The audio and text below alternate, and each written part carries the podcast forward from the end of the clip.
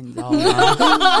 我就是为了这一刻，对，就是为了录音的时候兼实践多棒，又被录起来的 计划通。对，反正实现了我的愿望，实现了他的愿望，实现了大家听众的愿望，这样子，真的，真的，真的莫名其妙在发福利，好想要，好想要当小叮当哦！从那个异次元口袋说，噔噔噔噔，超爽的录音也可以被打棒，那你可以摸我啊。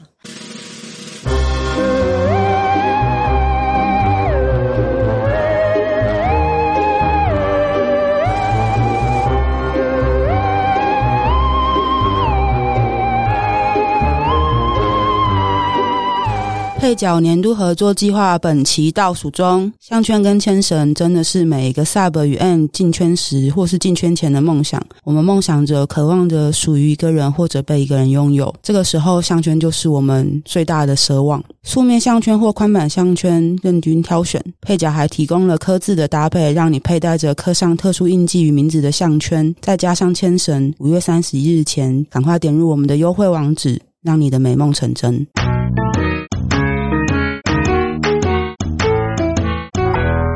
那我当时是在我状况最糟的时候，就是我每天都会莫名其妙哭出来。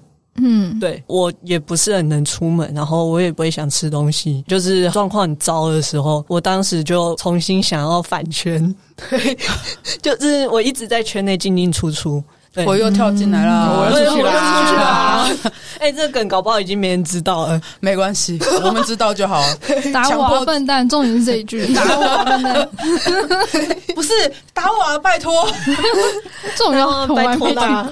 就是我当时见到我的前所谓主人的时候，是我状况最糟的时候。嗯，当时也恐人群。对，然后那是一个人非常多的地方，嗯、然后我就哭了，莫名其妙的哭了，然后他就抱着我，抱了我整整一个晚上，然后跟我讲了很多安慰我的话，然后就沦陷了，你就晕船了，没有错，我们两个就这样子，像那个 那个铁达尼号一样，我们就两个人抱在一起，然后一起望向外面的星空，然后我就觉得天哪，这辈子最幸福的一刻可能就是现在了。那个当下真的会觉得被救赎了，对，嗯，嗯，而且他是深深的拥抱着我，嗯，不是深深，不是深深。的，他就深深的拥抱着我。然后跟我说：“你放心，你有什么事情你都不会再是一个人。”我就觉得真的很放心、欸。这种话听好多，对啊。然后我以后都有我在，我不会再让你一个人。对，你想做什么，想说什么都可以告诉我，没有错。我们在这里插五月天的歌会不会被告？会。那我们用唱的如何？我们知道自己唱，我们靠自己唱，还是算了，继续。当时我就是把我生病的前因后果全部都告诉他。掏心掏肺，嗯，掏心掏肺，我完完全全的相信这个人，嗯，对，我隔天就问他说：“我可以叫你主人？”嗯，他就说：“可以啊，当然可以。嗯”一堆人听到这边说：“啊，好浪漫哦，让你给洗啊浪。”对，真的让你给洗啊浪。这真的就是恐怖的开始，嗯，对，然后当时一直觉得他能够承接我所有的痛苦，嗯，然后他会愿意在我跌入深渊的时候拉我一把。嗯，没有没有这种事，任何人都是普通人，即使是专业人士，他都不可能跟着你一起下深渊，或者是怎么样。自己的痛苦真的只有自己能解决。对啊，对，包括各位现在遇到的各种关系上的痛苦，或者是你在 BDSM 的实践过程中的任何不解，然后任何你听了前辈的话，还是觉得嗯，就是有点疑惑，然后不知道自己要怎么做，这些通通都不是别人可以帮你的。嗯，对，嗯，所以通常来找我的，我都不会解决各位的问题，我都跟他们说，我相信你可以找到属于你自己的方法。无论你是要继续这段关系，或者是你想要离开这段关系，你都必须要自己负责，而不是拿我当神主牌，或者是拿我当什么抽签用的，然后就是哎，抽起来分，然后我们就去分，我没有办法抽起来分，然后还是不分呢？对啊，对啊，对啊。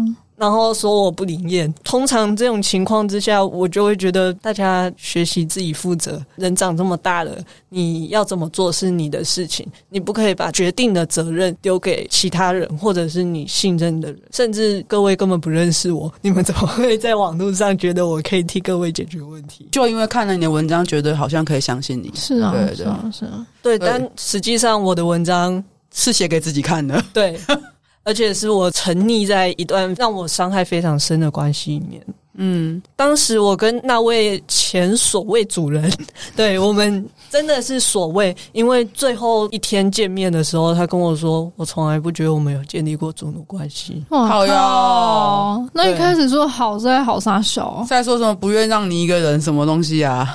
对啊，呃，因为对方是收费女王，所以我觉得对他来说的主人跟对我来说的主人不一样。嗯，对我来说主人就只有一个，嗯，但对他来说付他钱的都是可以叫他主人的。你有付他钱吗？我没有付他钱，那这不是理由啊，他就只是不想负责任。对，我觉得这是，呃，他就是渣啦，就是这样。对，嗯，而且我确定他不会听这个节目，所以我可以继续讲。他就算会听也没有关系，对啊，对对啊，因为我已经封锁他了。嗯，对，就是当时我真的是一心一意的觉得我就是要一辈子忠诚我的主人，然后只要他在场，我就不会跟任何其他我想要交流的朋友玩，我顶多就是聊天。嗯嗯，虽然一大堆人看起来都想扒我，但是我都不敢过去给人家扒。对。我超想玩，然后我超想认识朋友，嗯、我觉得很孤单。我觉得我好像每天都守着手机，然后看主人什么时候要叫我，他一叫我，我就会出现。我觉得是跟我和前主刚在一起的状态很像。那个可是你们两个的落差很大，就是他的心态跟你的心态啊。对对对对，嗯、但是那个时候我也是会有很想玩的时候，像。嗯后来我会认识奈拉，哦，就是我我会认识到他，就是他突然冲过来说我很可爱，要跟我还赖，然后我就直接说好。就那个时候，我第一时间没有想到说我，我我要去问一下我的主人没有。嗯，对，就是觉得哦，大正妹好啊，被欲望冲昏头。对对对对对对，我那个时候也是去聚会的时候，也都会有这种心情，就啊，可爱的妹子，哦，那个妹子好辣哦，我都很想去认识。可是因为她在场，所以我就都一直乖乖坐在座位上，然后看她去玩别人这样。嗯，嗯，我当时是觉得她就是女王，然后她要。要玩别人什么，通通都 OK，但是我不行，因为我是他最忠诚的小奴隶。嗯，对，这边就是我还是希望大家去听沟通很重要那一集啊。为什么拒绝很重要？为什么沟通很重要？在第二季杰尼第九集，好不好？再来就是我当时是把他捧得非常高的，我把他当成神一般的存在。嗯，对，我想这也是很多人会遇到的状况。对，因为我有精神疾病，然后我自己本身就会因为精神疾病而自卑了。嗯，我就会觉得。像我这么差劲的人，谁要我？他也常常会跟我说：“要不是有我的话，这是 PUA。”对，这就是 PUA 的部分。我刚刚一直想讲一句话，就是从第一季开始，不要因为我们前三集就骂十一男，就以为我们只骂男生，没有，我们男女都骂。嗯，基本上这种行为非常糟糕。他就会一直跟我说：“要不是有我的话，看你现在是流落到哪里去。要不是有你的话，我人生会过得更美好吧？”真的。对啊，那我当时就只在乎我是被拥有的，然后我是被爱的，嗯、然后他还会想到我，他会记得叫我去帮他洗碗。我觉得他很爱我，嗯，然后我没有办法离开他。即使我知道事情已经慢慢的越来越奇怪了之后，我都没有办法离开他。所以其实我可以同理那些跑来找我说不知道要不要分开，可是我觉得我现在还是不要分开的那种人，嗯，我是可以同理的，因为当时我也是爱到我的医疗团队所有的人都跟我说，你再不离开他，你的状况会越来越糟，嗯嗯，对。但我依然觉得我可以处理好这一切，然后我只要解决了他的焦虑，我就不会焦虑了。但实际上是我每天都在替他焦虑。是啊，他叫我做什么事情，我就会去做，包括当家事奴。对，哦，还好我现在没有这么乖。我是一直到很后来，就是我又看到梅子，梅子是我会一直提到的人。嗯，他他就发了一篇推文，他就说我很好奇那些家事奴他们到底在想什么？哎，因为即使是家事奴，你也不可能任劳任怨，然后完全没有获得，比如说拍拍啊、称赞啊，单纯因为做家事而感到快乐。嗯，应该不是这样吧？然后我当时才恍然大悟，哦，对，嗯，我都帮他们家倒垃圾，然后帮他们家拖地啊、洗碗啊，嗯、就是整个做的非常好，连他姐都把我当奴隶。嗯，天哪！对对对，但我当时觉得很快乐。我觉得只要他愿意跑来抱抱我，然后愿意跑来赏我两巴掌，我就觉得超开心。对、嗯，让我想到那个私讯我们两个的那个小男生说要当家事奴，但是我们两个到最后都没有理他，是因为我那时候一直追问他，我说你到底希望你做家事得到什么回馈？他一直跟我说不用。对啊，然后那个时候，呃，我记得是上一季，就是请 Data 跟南希来的时候，嗯、然后南希就说，搞不好人家真的不想要你，逼他给你一个答案。但是我刚刚听完塔娜讲，才想到为什么我会想要一直问他，是因为我觉得我自己会想要得到奖励。我也是，那我就会同理他说，那难道你一直做家事，你不会希望说我打你几下，或者是我踩你几下，或者怎么样？你要告诉我你想要什么回报。完全不想要回报是很可怕的心态，或者是他根本不知道自己要什么，他只是觉得他想要在人家家里面裸体做家事。那我为什么要让你来我家里裸体做家事？我跟你没有任何关系啊。嗯，对，所以到最后我跟弟弟都没有，就是没有跟他继续继续有来往，就是都就没有回他。如果他是女生的话，哥应该就会让他来了啦。哦，对对对对对。然后我也是，我也是乐乐轻松这样子。就我本来就不爱做家事，嗯嗯，但是我有一点洁癖，很奇怪吧？没有，这就是猫，你知道吗？猫就是把环境弄乱，然后把自己弄干净就好。对对对对对，我也是猫，对，大家都猫，它中坦途鱼，我又被呛了，但我好快乐。对，总之就是你看。我们一直都在讲，所以我们才说，为什么我们到第五季还要讲这件事？因为不讲不行啊，嗯，不讲你就是会忘记，然后我们会不厌其烦的跟你提，然后你来问我们，就说去听某一集，或者是就是我们还是会一直请来宾来跟你重复一件事，就是你真的要知道自己想要什么，不管花多久的时间，嗯，是。对。然后另外一个我觉得最重要、最重要、最重要的事情就是沟通。对啊，对，嗯、不管你有没有精神疾病，不管任何状况，不管你要建立任何关系，沟通都是最重要的事情。而且不是沟通一次就好，你你们只要是还有存在关系，你们就需要反复的一直沟通，一直沟通。我可以理解，其实有身心疾病人会觉得沟通是很难，非常困难，是因为可能连表达。都很难，还会很怕说说出来之后对方就不要我，甚至是连整理好自己的思绪都是有很困难的。我会写成论文的形式，有符合 APA 格式吗？就每个人 APA 格式，就是每个人方式都不一样。但是我有遇过一个病友，他是想法都常常反反复复、颠颠倒倒的。嗯。对，他就是连自己的想法都没有办法确定，所以他更没有办法表达出来。所以你问他什么，他一律都只能沉默，他连不知道都不敢说。嗯，对，所以对他来说，沟通对他知道很重要，可是他做不到。我觉得当时对我来说，沟通最大的障碍，第一个是因为我有精神疾病，我怕被丢掉。对，然后第二个是他是我的主人，我觉得不能违逆他。对。然后第三个是他本来就没有要听我沟通哦，他就是我吩咐你照办那种人呢。对，嗯，就是我们最后一天见面的时候，他很生气的对我大吼说：“你凭什么要我跟你沟通？你不过就是我脚底下的一条狗。”然后我当时一边哭一边跟他说：“我不是狗，哎，拜托你给我他的名字，我把他加在黑名单，好不好？我有点受不了，哎，真的。我们黑名单里面其实也是有女生的，我们可以私底下，对对，我们私底下讲，对对对，我就有点。”我真的有点太真的不行哎，因为我刚刚在听他在讲这些事情，就是想到我之前曾经说过，我有一段香草关系，也是完全把对方当做主人，对，嗯，然后就就是他把我在台北转运站骂哭那个，嗯，对，所以你看，我还是花一年的时间，然后去离开他。那你看，你你被人家骂人家，你三个月就可以离开他，你已经很棒了，是不是？你不要以为是因为他丢掉你或怎么样，没有，是而你是你三个月真的提起勇气，而不是直接缠着他说对不起，主人，你说的是对的。哦，那是因为他。在最后一天见面的时候，他已经完完全全踩到我的底线。我当天，你还有知道自己底线还在那，我觉得这已经很厉害。对，因为我的底线就是我必须保护我的生命，他已经危及到我的生命了。对啊，对，因为他当时他跟我说，我并没有什么特别的，啊，呃，我对你来说也没有什么特别的，啊。也许你认为我是你的主人，但是我对你来说，不过就是你在自杀之前可能会想到一张脸而已。我当下准备跳下去，嗯，对，我会变成社会新闻的头版，嗯，对，所以那个时候我就开始，我就发作，然后我整个人就是一直抖，一直抖，然后就是很焦虑，然后非常绝望的，就是。倒在地上哭，没有人救我。他们所有在场的人都在喝酒，都在聊天。大家有看到一个人躺在地上哭，但是没有人救我。那是我觉得最奇幻的时刻，就是每个人都在推脱，每个人都觉得那不是我的奴啊，那不是我朋友，那那是别人家的事情，我们不要介入。搞不好只是吵架，嗯、然后我又被拖下水怎么办？这样子，对。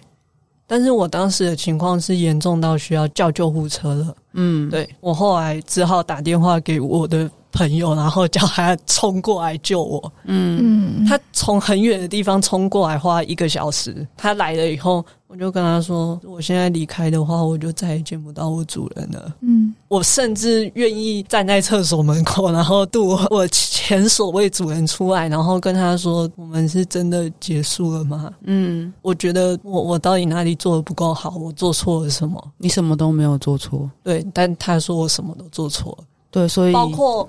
包括的是他，包括我比他优秀这件事情都是我的错。嗯，所以真的就是真的是 PUA。你以为你真的找到神？那个那个可能是恶魔把你拖进地狱那种。嗯，真的。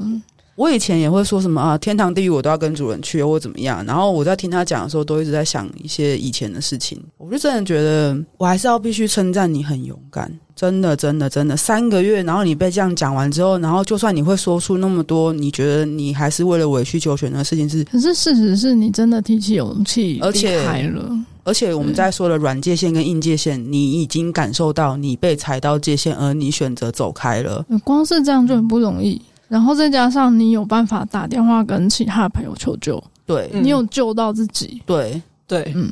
然后那天晚上，我朋友是陪我回家，就是跟我一起睡。嗯，然后他是躺在地上，直接睡在我的落地窗旁边。嗯，他跟我说：“你不能今天跳楼，当你的路障。”对，对，他说：“你必须撑到明天早上，然后我们去找医疗资源。”嗯，对。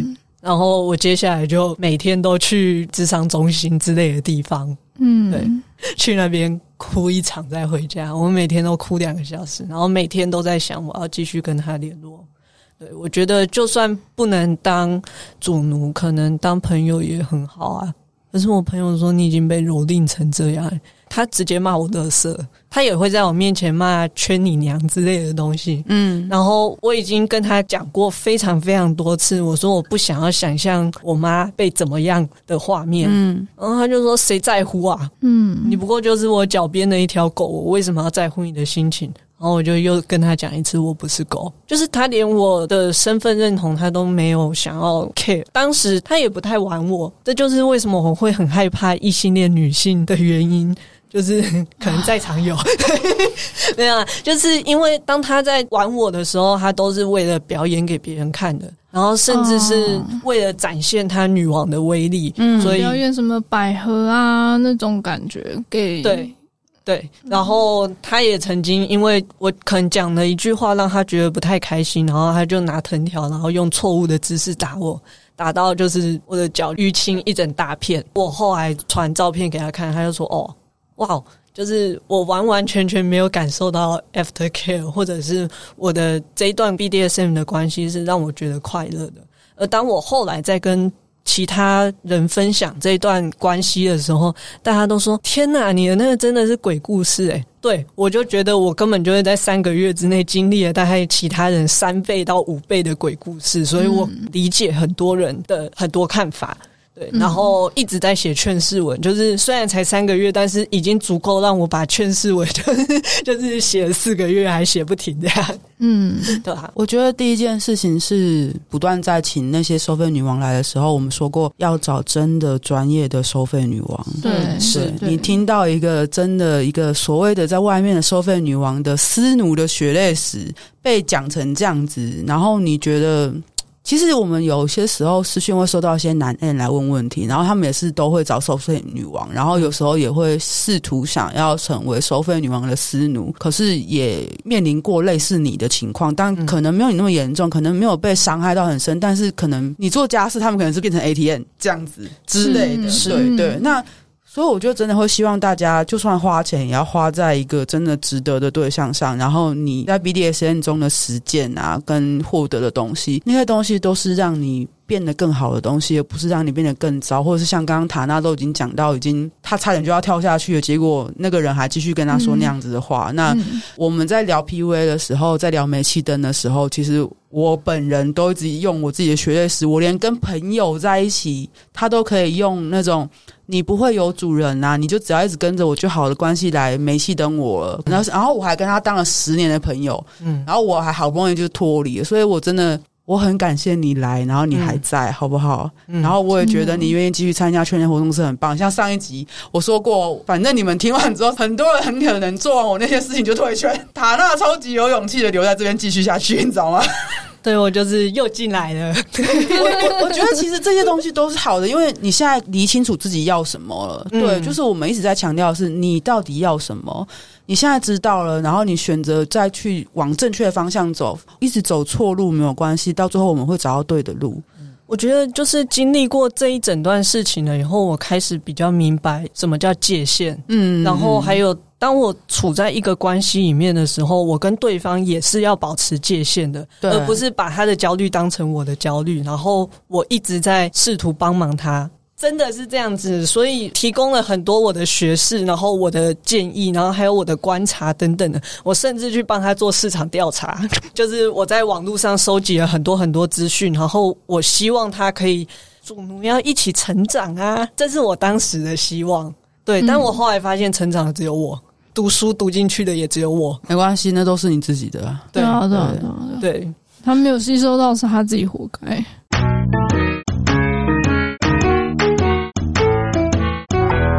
讲讲讲讲，现在是广告夜配时间。五月二十到六月三十，WK 许愿精灵满两件九折，满三件八五折活动套组免运费。套组中有洗发精、沐浴乳跟护发素。洗发精容易起泡，发根会感觉洗过之后很蓬松。它的护发素是特别跟洗发精做搭配的，所以如果你想用护发素的话，记得一定要搭配它的洗发精哦。它的沐浴乳非常细，冲完之后不会觉得滑滑溜溜的，我觉得很适合这个夏天拥有一组来洗洗看。而且我必须说，它的香气很持久。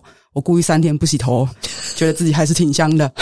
救命！你各位不喜欢洗头的小 sub，记得把洗发精囤起来。官网组合已经是活动组合价，有四种组合，最多可以折扣三百哦。每个容量都是五百 ml，价格请记得快点点入链接参考。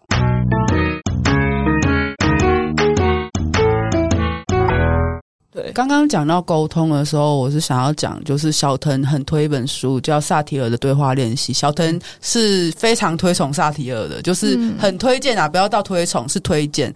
然后我真的觉得大家就也可以去买来看，叫呃是李崇建写的《萨提尔的对话练习》，练习看见自己的模式，像是我们这种容易有身心疾病状况发作的时候，就会进入讨好者模式的人，嗯，要怎么样维持自己的一致性？那个书都写的蛮仔细的，虽然说实行起来。非常困难，就像我刚刚说，我花一年的时间才离开了我那个香草关系的男朋友。我很多很多次都被踩到界限，因为你的界限是生命，我的界限是尊严。嗯，我第二次因为尊严离开情侣主奴的对象，是因为他也在大庭广众下把我骂哭。嗯，之后就说你是不是在哭给别人看？你是不是？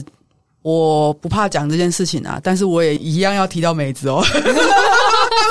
梅子获成今天最大来宾，或成最大赢家。他在今天有说啊，哇，你这这这件事也敢讲？可是因为那个时候，就是因为我跑去找梅子玩，然后我没有跟我那个对象讲，然后结果那个对象认为我去跟梅子抱怨说他不玩我，所以他就大庭广众之下，在还还不是 MS 的以前的真神会。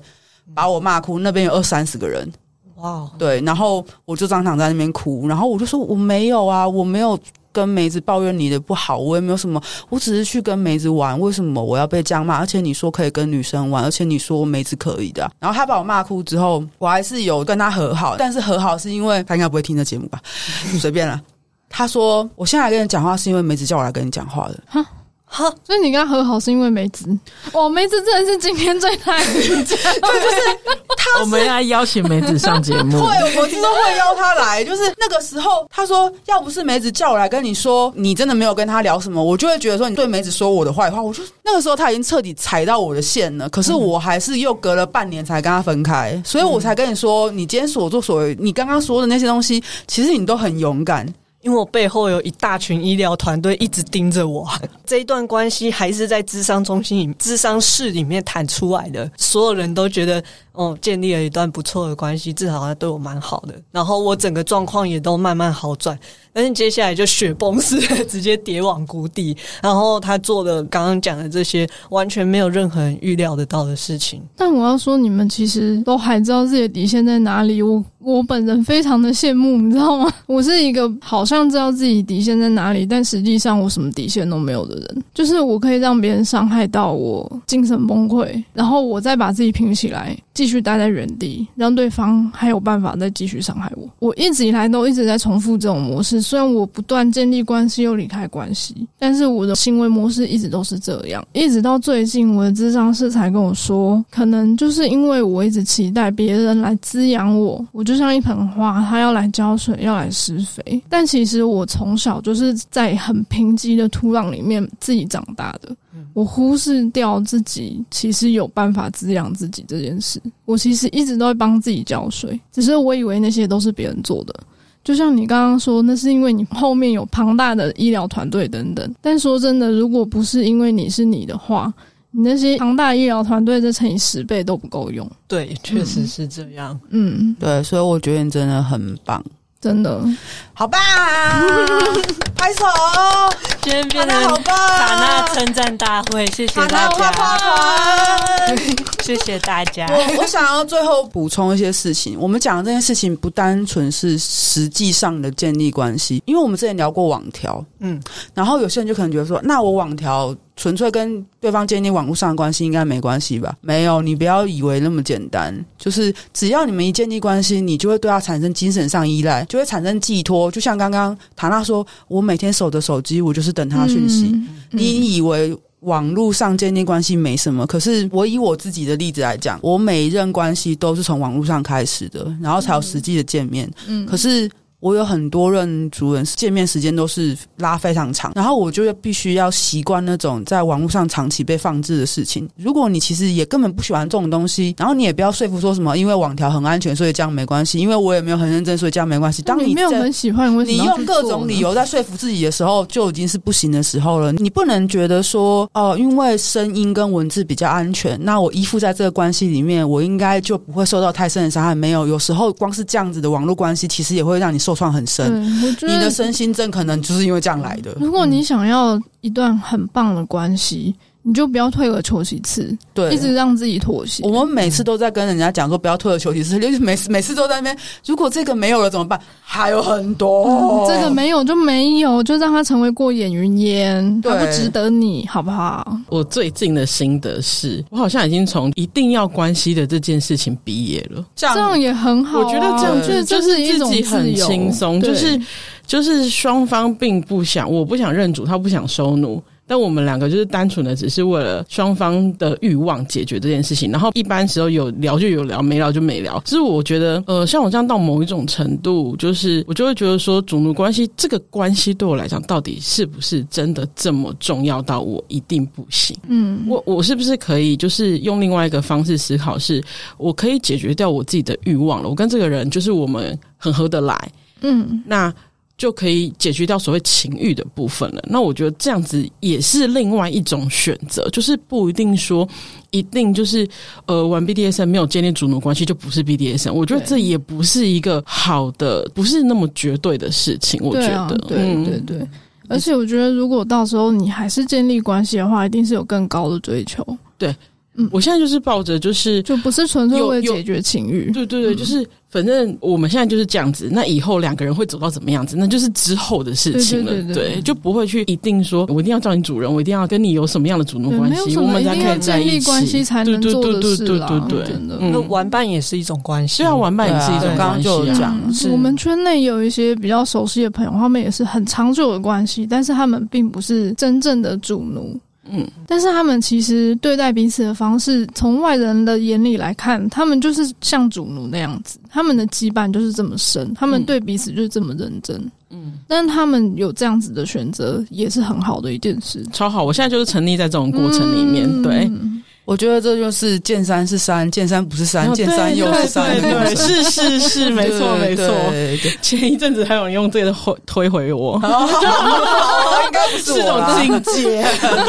对，就是我会希望大家，因为我们那个时候在聊网条的时候，也是有一部分担心有很多年轻的女生认中国的主人。嗯，对，然后所以我才跟大家讲说，哦，拜托，中国那边超擅长 PUA，我拜托你不要以为网络就是安全的，的也许你。好运气遇到了好人，也许你运气不好呢。嗯、那个东西就真的很像弟弟刚刚讲的，我已经重复的把自己拼起来，然后我又在原地粉碎，我又再把自己重复的拼起来，在原地粉碎。对，就是我好像拼凑自己是为了让别人伤害我。这真的是很不 OK，很危险的状态。对，对，我知道自己危险，但我现在还无法脱离这个状况。嗯，就是所以，所以我会希望说，大家不要以为我们都在讲真实的互动，呃，见到面的事情，网络的文字的这种建立关系，其实一样有它的风险在。希望大家也不要忘记这件事情。然后，尤其是因为最近也在一堆人问我说，传照片会不会用月后即焚比较安全？我心想说，真的觉得很安全吗？就算。没有绝对安全的，对对，然后我就只能建议他说：“我说你真的只想玩网络调教，我建议你尽量不要。然后你一直在替对方找一些理由来说服你自己，可是我刚刚就有说了，你能说服的只有自己啊。可是你知道事实不是这样，你才一直想办法说服自己。我这边是特别抽出来讲，因为在网调这件事情上。”我们那一集聊过之后，其实我后来有觉得，大家真的，也许你觉得这样的关系比较安全，觉得这样的关系比较有界限，就是我们我们不用见到面嘛，我们就网络调教就好了。如果我们开视讯露脸不露点，露点不露脸，然后怎么样，什么东西？可是那些东西全部都会产生羁绊，然后到最后放下的时候，你一样是会伤心难过了。而且文字本身是很有力量的东西，对对对。嗯嗯、很多人每次跟我说文字没有温度，我说你好小。啦，如果没有温度的话，网络霸凌是怎么来的？对，然后。呃，我最近跟人家吵架，然后对方把这件事情讲出去，说我们因为某某事情吵架，然后听的那个人，嗯，问了他一句话，说：“跟你吵架的是文字工作者嘛？如果他是文字工作者，我可以理解他为什么对文字的排版顺序那么的要求。”嗯，那跟我吵架的人想一下，说：“对啊，对方是文字工作者。” 他还是会觉得说顺序不是很重要，可是对一些人来说，他就是会纠结。所以，像我每次重复的在跟弟弟焦虑一些事情的时候，完全都是跟文字顺序有关系。嗯，对对对。就算我知道说，其实对方可能觉得说这真的是小事，而且我理智上也知道说这叫小事，可是感受上就是没办法啊。我也为什么我在后面？嗯，你明明可以把我放在前面，为什么我在后面？对对，但其实对方也会很错愕，就是你会不会潜意识就是对对，就是那是我自己给自己找了麻烦。然后我同样就会像你刚刚讲的，就是啊，我有精神疾病，人家还愿意接受我，我已经要感激涕零，我是不是只是个麻烦而已？那个东西就会一直掉回去。所以文字啊，什么声音啊，什么见不到面的东西，有时候反而会让你的灵魂被更深的捆绑，因为有很多想象空间。对，所以我真的会希望说，你还是觉得说建立网络关系比较安全的人，请你还是要踩好自己的界限，不行就是不行。网络有个很好用的东西叫封锁，对对对，只要他不知道你在哪，封锁就好。然后像前阵子弟弟有讲过，他曾经被人肉的事情，他就是被找到一次就封锁一次，被找到一次就封锁一次。嗯，对，他是人肉到他知道我妈在哪里上班，他知道我老师在哪一间学校，叫什么名字，在教什么课，他是人肉到这个地步。然后我就是觉得，反正他就是不能拿我怎么样，我就是疯狂的在封锁他。然后我一直指责他就是潜在的家暴加害者，就很崩溃这样。然后崩溃完又来跟我道歉，然后我觉得这个人真是疯了，我就继续封锁他。对，所以我觉得就是，如果你们是在网上建立关系，也是有可能遇到像现在这样的事情。因为你可能会有人说，如果我有身心症，那我不要跟人家实体建立关系，嗯，我网络上建立关系好了吧？没有哦，真的并并不会比较安全，真的真的。不管是建立什么样子的关系，情侣关系、主奴关系，或者是网调的关系，甚至是在 BDSM 里面的任何关系，其实不论你自己的先决条件是你有没有精神疾病。这件事情，它其实都不妨碍别人要不要爱你。对对，然后也是希望大家可以以自己为出发点，不要替替对方找很多借口，或者是你觉得你应该要长得像圆形，对方才会喜欢你；你要长得像正方形，对方才会喜欢你。不用去做这些事情，你可以对自己更有自信一点点，就是踩好自己的界限，然后更了解自己，会让你知道。你想要的是什么样子的关系？然后进入关系里面以后，你需要怎么样保护自己？总归一句，就是更认识自己，会让你的关系可能会更稳固、更顺利。大概是这样子。嗯。今天坐在弟弟旁边的是塔娜，嗯，然后我坐在弟弟的斜对面，嗯，我旁边是丽娜。她刚才做总结的时候，我想说，嗯，老了之后就变丽佳。不觉得吗？他刚刚总结的时候，都是我每次节目差不多要结束的时候在讲的事情。然后我还是要，难怪会分不清楚。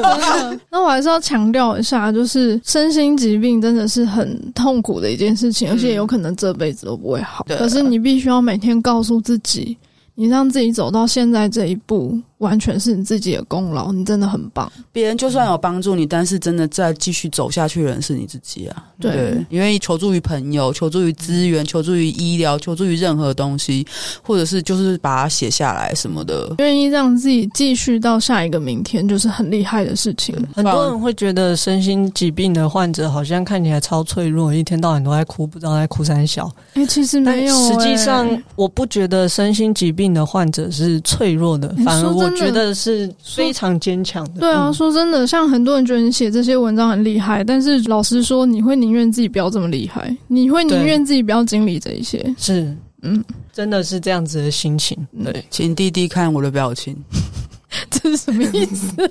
我也宁愿自己不要那么厉害。是啊，是啊，大家都是当。在座的各位，你阿姨都是这个心情。我干嘛要开这节目劝世？你看多少小 sub 开开心心跟主人在一起，快快乐乐的什么东西，然后我们在那边血泪的，真的，啊、真的，我每次都看到都看到想封锁了，觉得杀这么糖啊！对啊，我有时候真的宁愿自己像是之前我们讲的那样的人，就是有幸存者谬误的人那样，对，因为他就是没有经历过这些痛苦，对。可是就是因为经历过，所以我们才可以同理别人。像我，我之前转一个图啊，同理心是很复杂的组成，不是什么我同情你，而是嗯，我感受到你的心情，我知道你为什么那么难过，我知道为什么你会有这些感觉，我在同理你，而不是同情你。同情对我来说比较像是我站在高处，然后看你，看，看你坐在那边，然后我觉得啊，你好可怜哦，是不是要给你一点糖果，或者是给你钱，但是或是给你一巴掌。之类的 但是同理的意思，我觉得是我蹲。在旁边，虽然我不一定听得懂，可是我陪你哭。嗯，我觉得比较像是这样子，或者是我等你站起来，我们一起走一段路，嗯之类的。即使是没有遇过很惨的事情，像刚刚讲的幸存者偏误，可能就是会觉得哦，啊，你们怎么都这么惨呢？怎么这么奇怪呢？你们怎么都没带脑子？啊，对，怎么都这么笨？就是之类的。我觉得，我觉得就是有带脑，想太多。就算不能理解，也不要讲话。真的是这样子，没有人问你。对，好，我们今天也讲的差不多，我觉得。塔娜做的总结很棒，所以丽佳就不需要总结了。哦、对对对，请大家分清楚塔娜跟丽佳。下次丽佳身体不适就叫塔娜来上节目。累了，累了就交白，只是累了就换一个年轻人。对，年轻版的，年轻版的，他只是喜欢吃芋头而已。只是早上录音比较辛苦啊。现在是中午，大中午莫名其妙，我们遇到晚上录音的。我早上还起不来。不是，我跟你们大家说，就是如果你还没睡，是不是？不是。不是，如果塔娜昨天没有问说要在哪里集合，我整个就忘记这件事。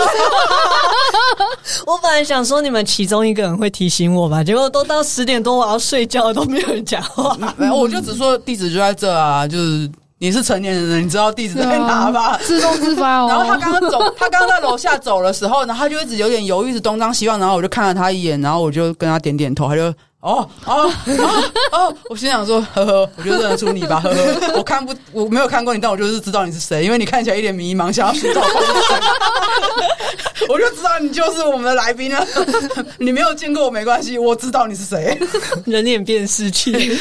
好，今天谢谢塔娜来，也谢谢丽娜来当特别来宾，然后也希望就是，我希望我们这几虽然一直乱搞笑又乱歪楼什么，可是我们在讲的东西都会希望让那些自己也觉得自己。状况不好，或者是自己对自己没有自信的人，或者是觉得说自己怎么那么烂，好像不值得被爱，所以被伤害、被欺负、被抛弃。都是应该的，那些人，你们能够因此而感到一点温暖，好不好？嗯、就是我们都知道有忧郁症或者怎么样，不是因为不知足哈，不是因为某位无心艺人说我们不知足所以才这样，而是因为我们就是生病了。对啊，他就是一个生病啊。嗯、对，就是我们不期望病会完全好，因为有时候可能很多人以为身心症可能会好一天，因为它毕竟不像遗传性疾病，不像癌症什么东西，反正它都是慢性疾病。对，它是慢性病。我是拿慢签呢。嗯、对，那有时候你吃的药还会因此影响到你的个人生活什么的，嗯、就是，但是我们都尽量的在好好的过日子。而且实际上，所谓的身心疾病患者，其实很多人你如果不讲的话，是看不出来的。对，怕惹麻烦。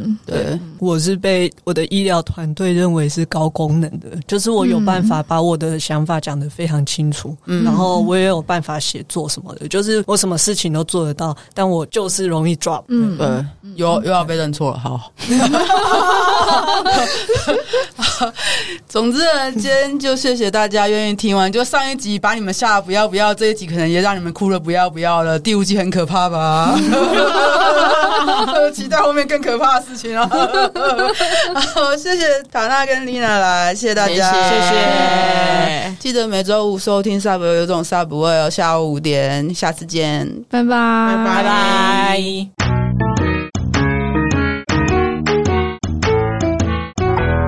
清爽好推又好洗的润滑液不是天方夜谭。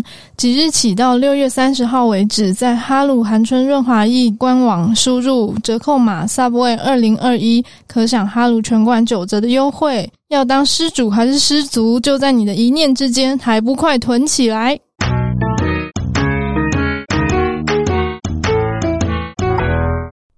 我们是 Sub 有一种 Subway，我们每周五都会上架新的一集节目。如果你喜欢我们的节目，觉得有帮助的话，可以到 IG、脸书还有推特追踪我们，也可以小额的抖内我们，请我们喝杯红茶。